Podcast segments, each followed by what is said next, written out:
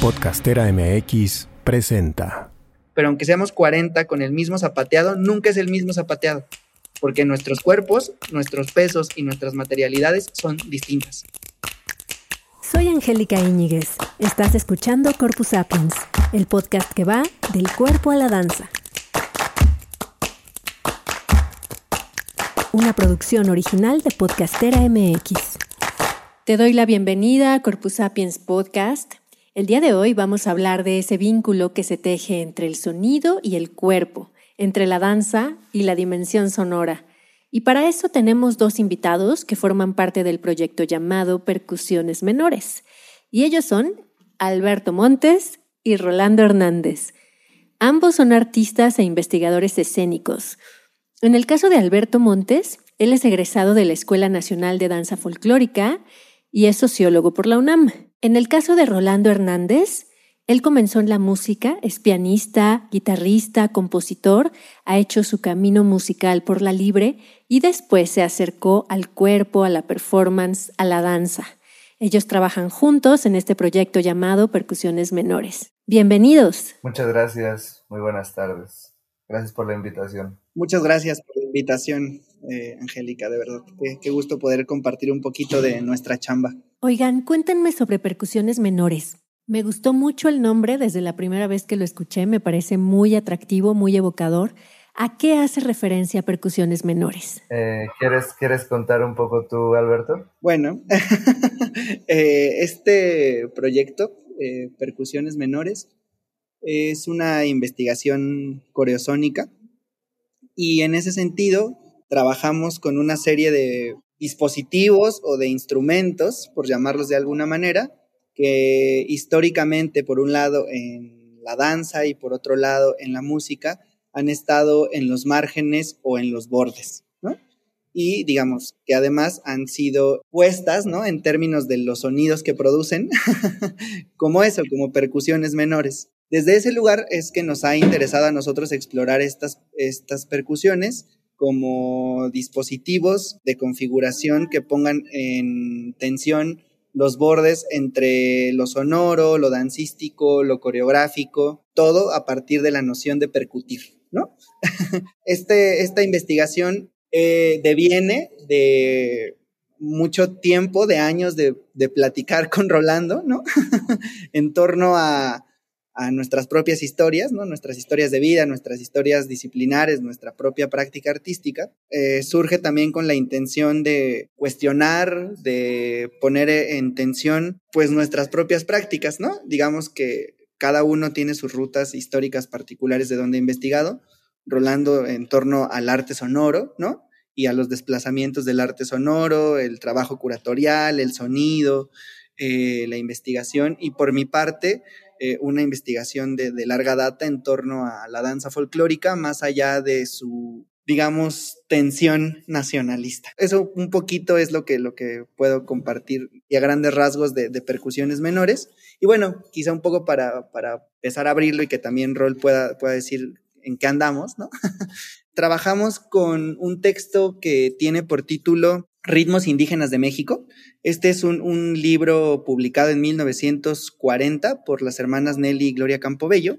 Y bueno, este texto nos ha funcionado como una partitura conceptual, ¿no? Eh, ahora quizá Rol puede hablar un poco más al respecto, porque tener este texto como partitura conceptual nos permite poner en tensión muchos de los límites y de los bordes que nos interesan seguir investigando en percusiones menores. Exacto, y me gustaría que Rolando, antes de, de, como explorar un poco más esto que comentas, nos diera un poco de contexto sobre este libro, porque no es un libro, sino es ese libro que ha sido tan importante en la historia de México, ¿no? Con, eh, con todas las críticas que se le pueda hacer, con todas las cosas hermosas que pueda tener, pero sí sería interesante tener el contexto. Claro, Ritmos Indígenas de México es digamos que uno de los pilares, ¿no? Como en, en, en la construcción de, pues, del Estado mexicano en post-revolucionario, ¿no? Eh, de estas eh, cosas que, que, financia Vasconcelos, ¿no? Y que un poco se vuelven una, un punto de referencia de la forma en cómo se ha coreografiado la visión de los ritmos, de la, hasta de ciertos discursos, ¿no? Como que se tienen por sentado tácitamente, ¿no? Como se pensaría que, que es una regla no dicha, pero en realidad está construido de una manera política y, y creo que desde ahí nos, nos permite criticar y nos permite hacer como una, eh, un cuestionamiento de cuáles son los cuerpos que pueden estar en escena, de cuáles son las historias y tipos de márgenes que queremos abrir o en los que queremos posicionarnos, justo como decía bien eh, Alberto, basándonos eh, o poniendo como referencia la historia de nuestros cuerpos, la historia de, de, este tipo como de, de, empresas nacionales como lo es Ritmos Indígenas de México. Entonces, bueno, eh, por eso siento que la idea de una partitura conceptual nos interesa desde la idea de que leemos el libro, eh, analizamos lo que dice, desde dónde lo dicen, hablan mucho de disposiciones coreográficas y disposiciones corporales, en el sentido de que solamente ciertas personas de ciertas comunidades pueden eh, moverse de cierta manera, ¿no? Como un poco romantizando ciertos cuerpos o, desde, o exotizándolos desde la romantización. Entonces, bueno, como que siento que desde esas pláticas que hacemos eh, extra fuera del escenario, es que se nutre toda, toda la parte como escénica de, de cómo nos movemos, de qué tipo de ritmos escogemos. Y justo eh, algo que me interesaba de lo menor es que, claro, se, se entiende, se, entienden en ciertos espacios de legitimación o de validación, por ejemplo, tanto el zapateado como las percusiones que trabajamos como menores, ¿no? No hay tantas piezas que sean solistas para, para una maraca o para las claves, ¿no? Porque se porque se dice que solo tienen un sonido y sirven para marcar el ritmo, ¿no? Pero ahora con el trabajo que nosotros tenemos del eh, instrumento coreográfico, creo que bueno, al menos estamos dándole un valor personal o un valor escénico a, esos instrumentos. Principalmente esos, esos instrumentos son los que con los que trabajamos y tal vez Alberto podría hablar un poco más como de la inclusión del zapateado en esta dimensión percusiva? Bueno, eh, la, introducción del zapateado, digamos, como dispositivo o como instrumento de lo coreográfico, nos interesa por un lado porque, como ya, ya lo bien enmarcaba Rolando, si bien la danza folclórica, digamos, que ha estado vinculada a zapatear, ¿no? No necesariamente es eso la danza folclórica, pero digamos como su andamiaje particular, ¿no? O como su andamiaje de reconocimiento artístico ha sido el zapateado. Eso ha tenido múltiples problemas, ¿no? porque, y, y múltiples contradicciones, porque por un lado, el zapateado es lo que articula el reconocimiento propio de la danza folclórica en, términos sociales. Cuando alguien ve a alguien zapatear es, eso es danza folclórica, ¿no? y es un primer referente en términos de lo sensible y de las políticas del cuerpo, si lo queremos nombrar así. Y ahí ya un poco, digamos, reconociendo esa historia, desarticulamos un poquito la noción de lo menor, dándonos cuenta las implicaciones históricas que ha tenido. Ahora, Pareciera ser entonces que zapatear solamente está vinculado a la nación y ese ha sido uno de, sus grandes problemas, ¿no? Parece ser, que solamente zapateas cuando estás hablando de la nación.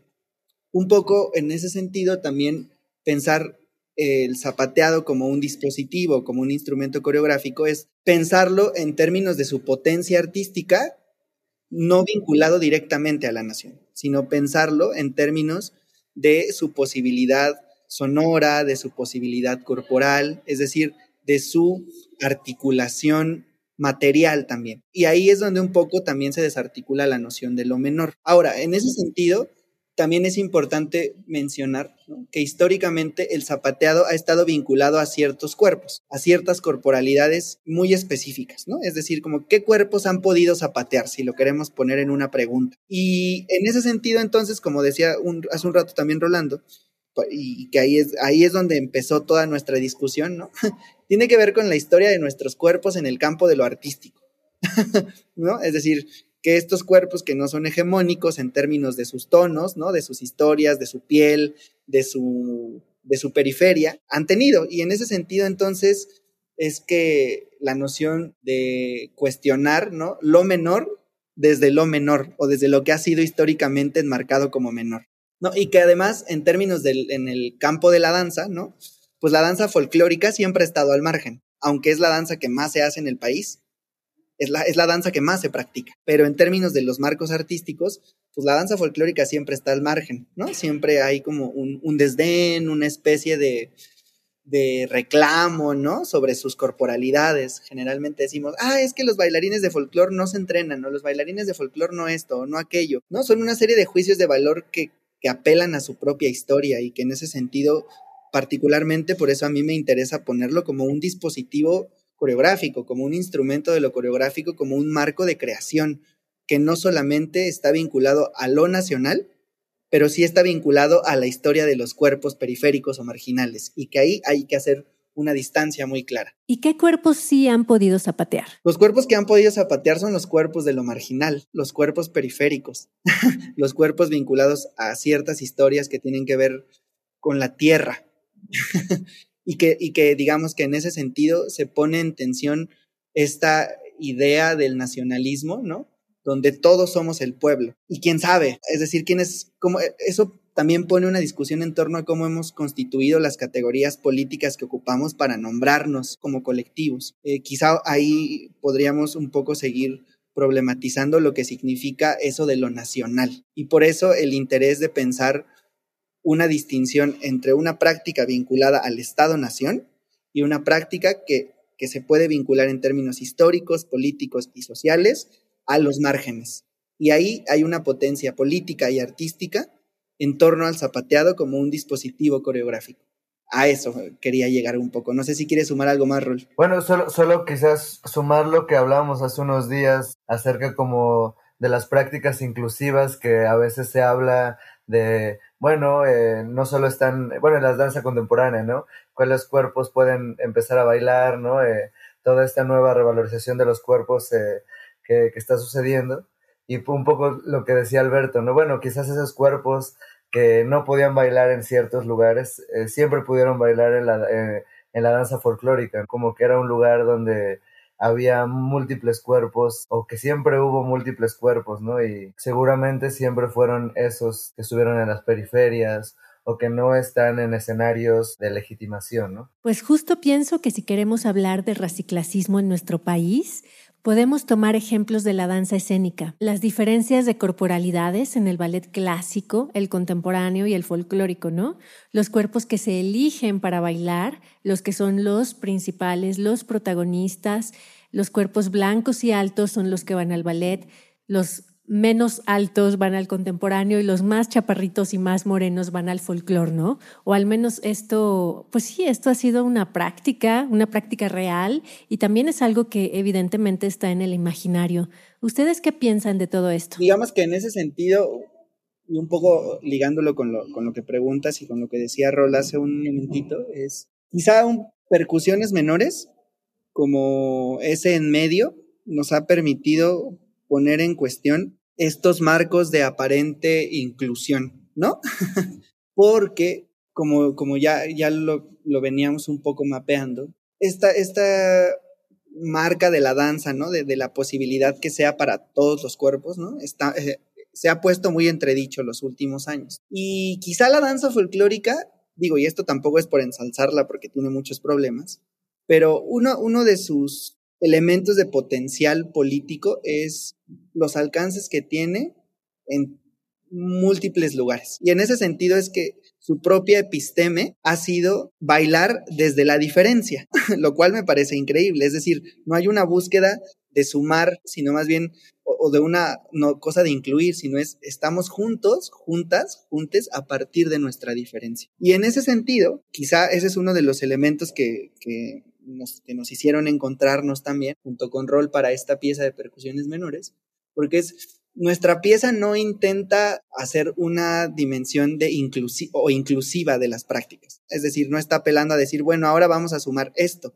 sino es más bien poner en la contradicción los elementos desde los cuales nosotros hemos estado atravesando los marcos del clasismo y del racismo en la constitución de las prácticas artísticas.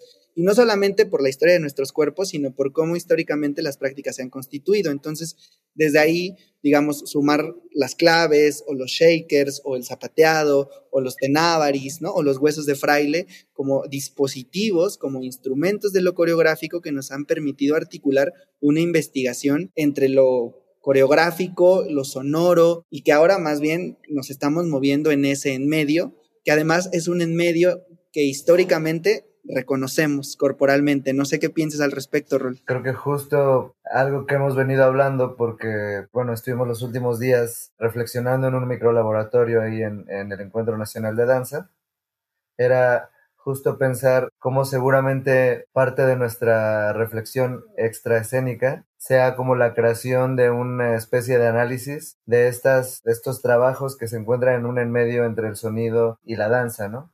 como que a veces los, la, la, forma de analizar estos y de reflexionar acerca de estas prácticas, que no somos las únicas personas que estamos en esos enmedios, justo las, bueno, hace eh, unos capítulos o un capítulo estuvo Sociedad del Paisaje que se encuentra en ese mismo en medio, pues que seguramente necesitamos otro tipo de instrumentos de análisis para, para ese en medio, para entender cómo ese, existe un, un vocabulario compartido, como decíamos hace unos días, entre el, entre la danza y la música, y que bueno, que eso creo que me parece emocionante, ¿no?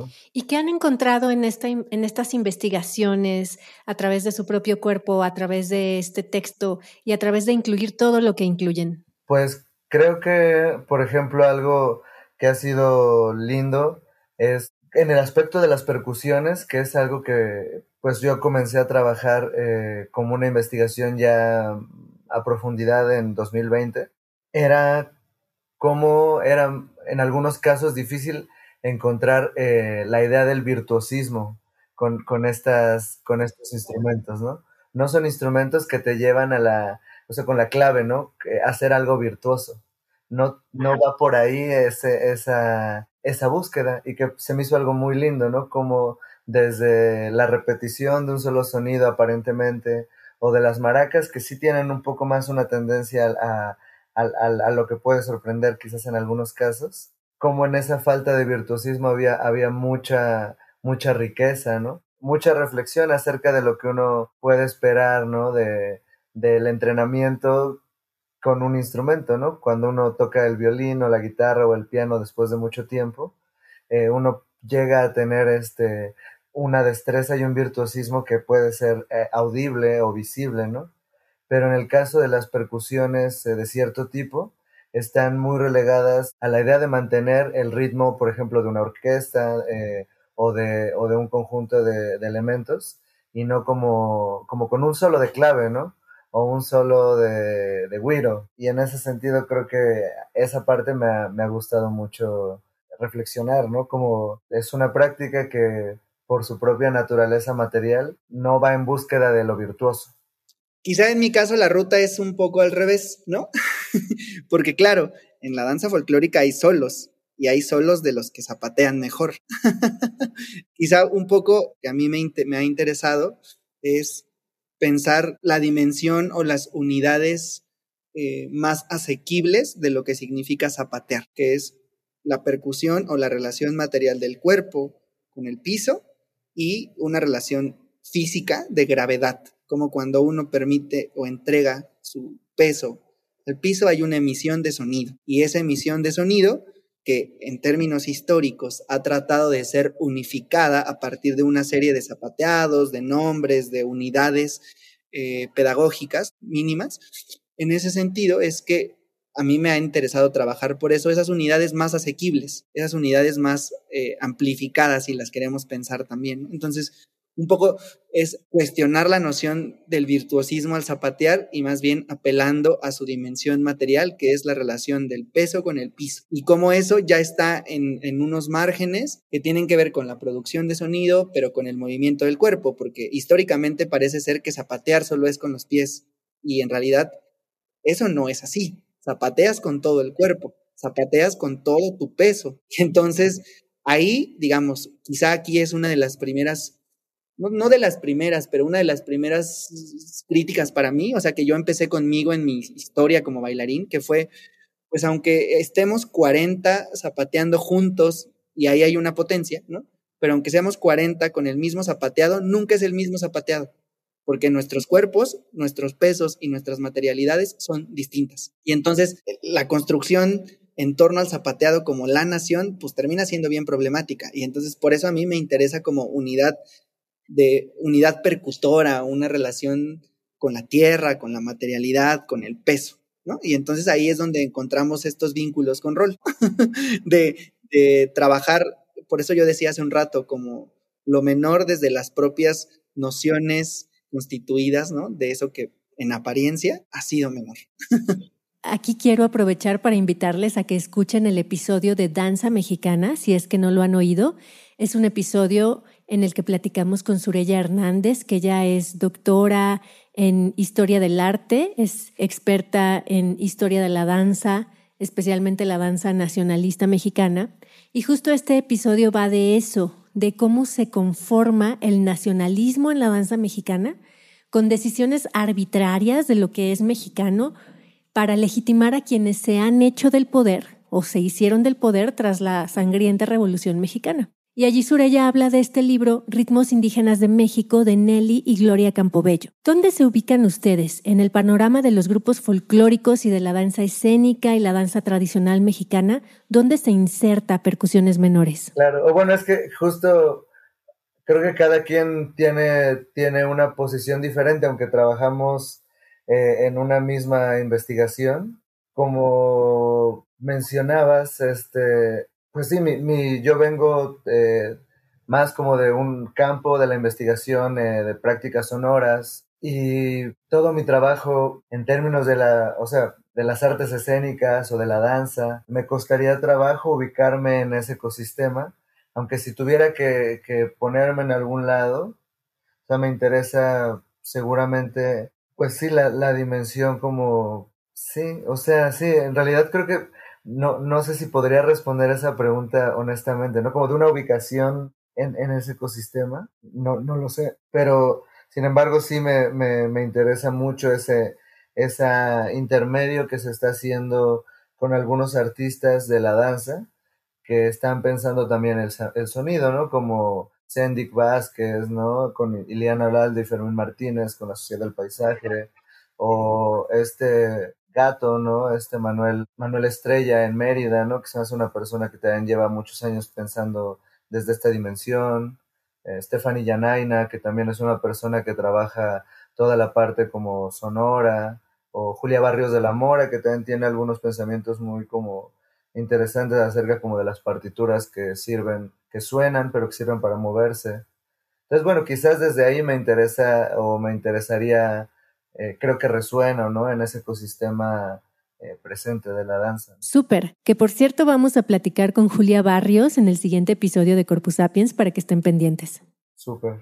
A, mí me, me, me parece, y aquí es donde también coincidimos con Rol, ¿no? O sea, para mí ha sido claro el, el desplazamiento, o no sé si claro, pero a mí me ha interesado desplazarme del propio campo de lo que llamamos danza folclórica. Me interesa a mí la, el trabajo con el sonido, pero aunque me interesa el trabajo con el sonido, tampoco me interesa, digamos, negar la historia de la práctica en la cual yo me formé y que a mí me ha dado esos elementos para pensar el sonido. Y muchos otros, pues, pero que esos, digamos, pensar la relación entre el cuerpo y el sonido, eso tiene que ver con la historia también de la práctica de la cual yo vengo. Entonces, ha sido moverme y, desmoverme, si lo queremos poner así, y que es un poco esto que decía Rol, de ir a esos en medios, ¿no? Porque claro, yo no vengo de la música, pero sí me interesa estar, discutir estos elementos en torno a lo sonoro y el cuerpo, como le interesa a estos artistas que, que ha nombrado Rol, ¿no? Y como nos interesa a nosotros. Entonces, digamos, a nosotros dos como, como individuos que investigan por cada uno por su lado, pero con esta pieza, con esta investigación, con esta aventura en la que estamos los dos enmarcados, que es percusiones menores. Entonces, en ese sentido, creo que, estamos estamos y no estamos, ¿no? Y eso es, es un, un, elemento que nos ha permitido también tener este arrojo y este arrebato también para, para cuestionar nuestras nuestros propios marcos, ¿no? Y decir, bueno, por aquí, por allá, por dónde le hacemos, cómo le hacemos, para cuestionarnos a nosotros mismos, ¿no? o sea, uno de los elementos que nos permite articular reflexiones y ponerlas en la escena es, es cuestionarnos entre Rolando y yo, ¿no? O sea, como tirarnos siempre preguntas sobre, sobre de dónde, dónde estamos ubicándonos, cómo nos estamos nombrando, cómo queremos nombrar percusiones menores, Y, bueno, ha sido todo, todo un reto, pero ha sido también un, un, un, trabajo pues lindo en torno a la camaradería y a la afectividad y a, a eso, a trabajar con el sonido y el cuerpo más allá de nuestros propios marcos disciplinares eh, y de práctica artística. Sí, eso. No sé si quieres sumar algo más, Rolly. Eh, no, creo que creo que no. Oigan, ¿y qué les nutre hoy en día como artistas, como buenos? Pues a mí últimamente he estado escuchando y leyendo toda esta colección como de, eh, de grabaciones que hizo Elina ¿no? Desde los 60 o desde antes. Eh, eso es algo que me ha nutrido, estar eh, leyendo los folletos, escuchando la música. Creo que eso es lo que he estado haciendo las últimas semanas, eh, todo está en internet, en la mediateca de Lina. Entonces, por si alguien quiere escucharlo gratis, ahí yo lo es, es lo que he hecho. ¿Y qué tipo de grabaciones son? Pues son, por una parte, grabaciones históricas como de Raúl Elmer, Henrietta Yurchenko, que son estas personas que desde el sonido también crearon una, eh, una visión aural eh, de la nación, ¿no? Eh, que es lo que grabaron a los tarahumaras, a los guaves, a, mucho después a los, a los cardenches, y bueno, las grandes grabaciones de, este, del son en México, ¿no? Como es un poco la distribución aural geográfica de, del país, ¿no? Lo que se eh, lo que hizo Elina en esa, en esa época junto con otras empresas, pero seguramente la de Lina fue la más importante. Hicieron en la primera edición, me parece que 25 viniles, y después ya en las siguientes eh, colecciones que llegaron a 5, eh, hicieron 74 volúmenes ya de toda, de toda la colección. Digamos un poco en el, en el, en el mismo camino que lo viene planteando Ron, ¿no? quizá los últimos meses ha sido una reflexión en torno a cómo se coreografía la historia, pensando en la pregunta de Susan Leigh Foster, es decir, qué cuerpos han escrito la historia y cómo la han escrito, ¿no? No solo en términos de, pensar la historia como un relato, sino pensar en lo que ha implicado corporalmente ese relato que nombramos la historia, ¿no? Y, en este caso la historia de México. Entonces, eh, pregunta que, además ha sido nutrida por, por el trabajo de, de Zulay Macías, ¿no? Gran, gran filósofa mexicana en torno a la danza y que me ha permitido, por lo menos los últimos meses, pensar lo que significa mover el cuerpo, mover este cuerpo que, es como es, ¿no? Este, y por otro lado, me nutre mucho comer en la calle, me nutre mucho este, escuchar corridos Claro, me, me, nutre mucho escuchar corridos tumbados, me nutre mucho cantar con Rolando mientras vamos en algún camión, ¿no? Hacia algún lugar. Es decir, creo que tiene que ver con una cosa entre la afectividad y, y el compartir con, con, la gente que es, que es cercana a mí, ¿no? Y con la gente con la, con la que trabajo, ¿no? Eh, me nutre mi práctica pedagógica, me nutre aprender de, de, de la gente con la que comparto en las aulas y pues nada, me nutre hacer percusiones menores. porque es el lugar donde pongo, donde pongo lo que soy, donde pongo mi investigación o un poco de mi investigación. Y bueno, eso. ¿Y en dónde los podemos seguir? ¿Dónde podemos enterarnos de su trabajo? Ah, bueno, yo tengo un Instagram que es arroba RHG, pero con, o sea, no son las palabras, sino es con, con letras, con vocales y con consonantes. Y tiene dos es al final. Y ahí es Sí, siempre tengo problemas para, para explicar cómo se llama, para que me entiendan. Pero bueno, tengo ahí un Instagram, pero si me buscan como Rolando Hernández, tal vez salga. A mí también en mi Instagram, Alberto Montes ahí ya estará en la liga. Quizá un poco ahora que lo preguntas, ¿no? Como, ¿dónde pueden encontrarnos? pues nos pueden encontrar ahí en la vida comiendo taquitos y nos echamos una buena plática y y discutimos más sobre, sobre estos temas que, que nos siguen interesando, ¿no? Este, quizá un poco para cerrar me gustaría decir, que es algo que platicamos los últimos días con Rolando eh, y recordando a José Gaos, ¿no? Este gran filósofo del exilio, es lo que significa pensar mientras uno se mueve, ¿no? Que es un poco lo que hacía Gauss cuando escribía en el transporte público Eh, entonces, bueno, no sé, quizá me gustaría cerrar con eso. Rolando, ¿tú quieres cerrar con algo en especial? No, creo que me gusta esa otra parte de la nutrición de la que habla Alberto, que pues sí, creo que mucho de lo que hacemos, por eso quizás nos tardamos tanto en, en comenzar a trabajar como escénicamente en la pieza, porque disfrutamos más como de, estar discutiendo, platicando, yendo a comer y que bueno, que por otra parte sí es una parte que me interesa mucho de, pues de, mi trabajo, ¿no? Como toda esta idea social o afectiva o eh, que no, que no aparece nunca en el escenario, ¿no? Que de una u otra manera, justo como tú eh, decías, Angélica, nutre, ¿no? Nutre, nutre el escenario, ¿no?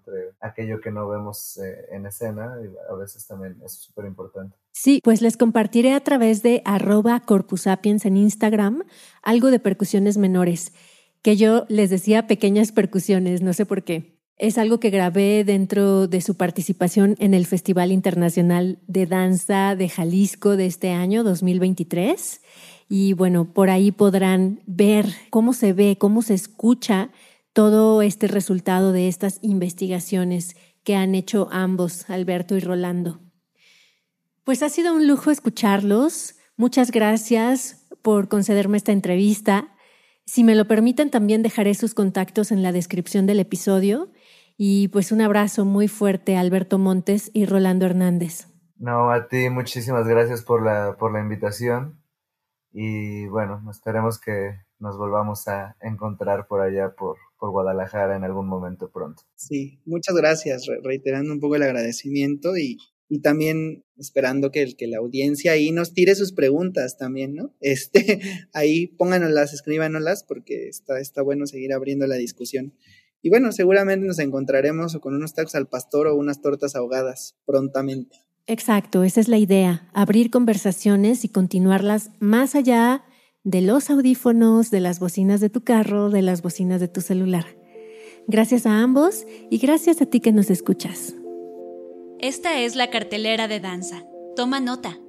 Hola, somos el equipo de camping Majo, Isa, Maffer, Lupis, Lechuga, Castiel. Este proyecto está organizado por Moving Borders. Queremos invitarles a nuestra próxima edición que será en el estado de Yucatán, del 15 al 20 de diciembre 2023. Este año transitaremos la transversalidad será un espacio donde permitirnos ser atravesados conscientemente por lo sutil y extraordinario de nuestras cartografías cotidianas. Caminaremos por las calles de Mérida, danzaremos, veremos el cielo, respiraremos juntos, conoceremos cooperativas de ejidatarios, disfrutaremos de la creatividad en acción, nos reencontraremos amigos y colegas para reflexionar sobre nuestros contextos, entre otras cosas. Camping está dirigido a creadores escénicos, gestores mediadores culturales, estudiantes, académicos, multiplicadores y profesionistas del arte escénico. Este año la aportación es de 4.200 pesos hasta el 30 de noviembre. Puedes encontrarnos en Instagram como arroba campingmx o comunicarte por WhatsApp al 713-112-6661. Y si quieres más información, visita nuestra página al Te esperamos en Yucatán. Hola, soy Azul Tania Chávez. Formo parte de la comunidad de sanantes, terapeutas en salud integral.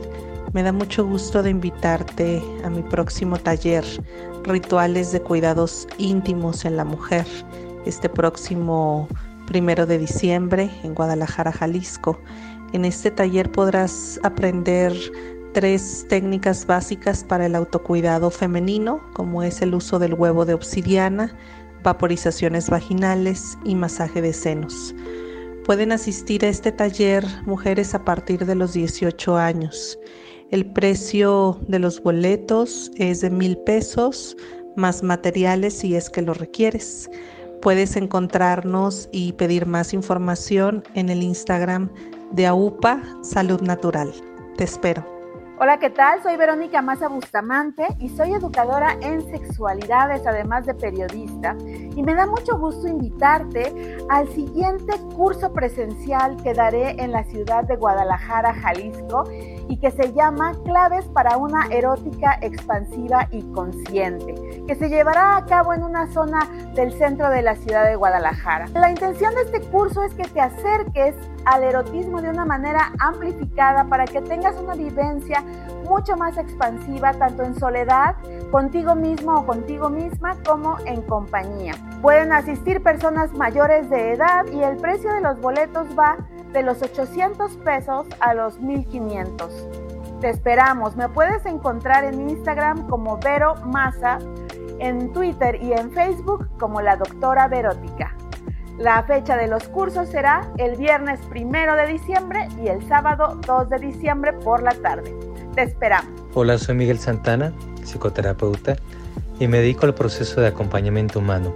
Me va a dar mucho gusto invitarte a nuestro círculo de hombres y mujeres titulado Voces en Armonía. Este próximo jueves 30 de noviembre de 7.30 a 9.30 de la noche en la calle Taromara 485, Colonia Monraz. El objetivo del círculo es que se promueva la conexión, comprensión y aprecio entre hombres y mujeres a través del intercambio de experiencias narrativas personales. La aportación individual será de 500 pesos y en pareja de 900. Comunícate con nosotros al 3333 77 7206 y aparta tu lugar. Será un gusto recibirte para vivir esta experiencia en voces, en armonía, historias compartidas. ¿Quieres anunciarte en la cartelera de danza? Este es tu espacio, escríbenos. Gracias por escuchar Corpus Sapiens y por formar parte de este ecosistema de la danza donde cada quien tiene su función. Puedes escuchar, compartir, seguir, anunciarte en nuestra cartelera, ser patrocinador, invitado o coproductor y compartir tu mensaje con una comunidad en expansión. Mándanos un mensaje directo por Instagram a arroba corpusapiens o escríbenos al correo que te dejamos en la descripción de cada episodio y con gusto te contamos cómo puedes participar. Podcastera MX presentó. Esta temporada de Corpus Sapiens es producida con el apoyo de la Jefatura de Danza de la Secretaría de Cultura de Jalisco.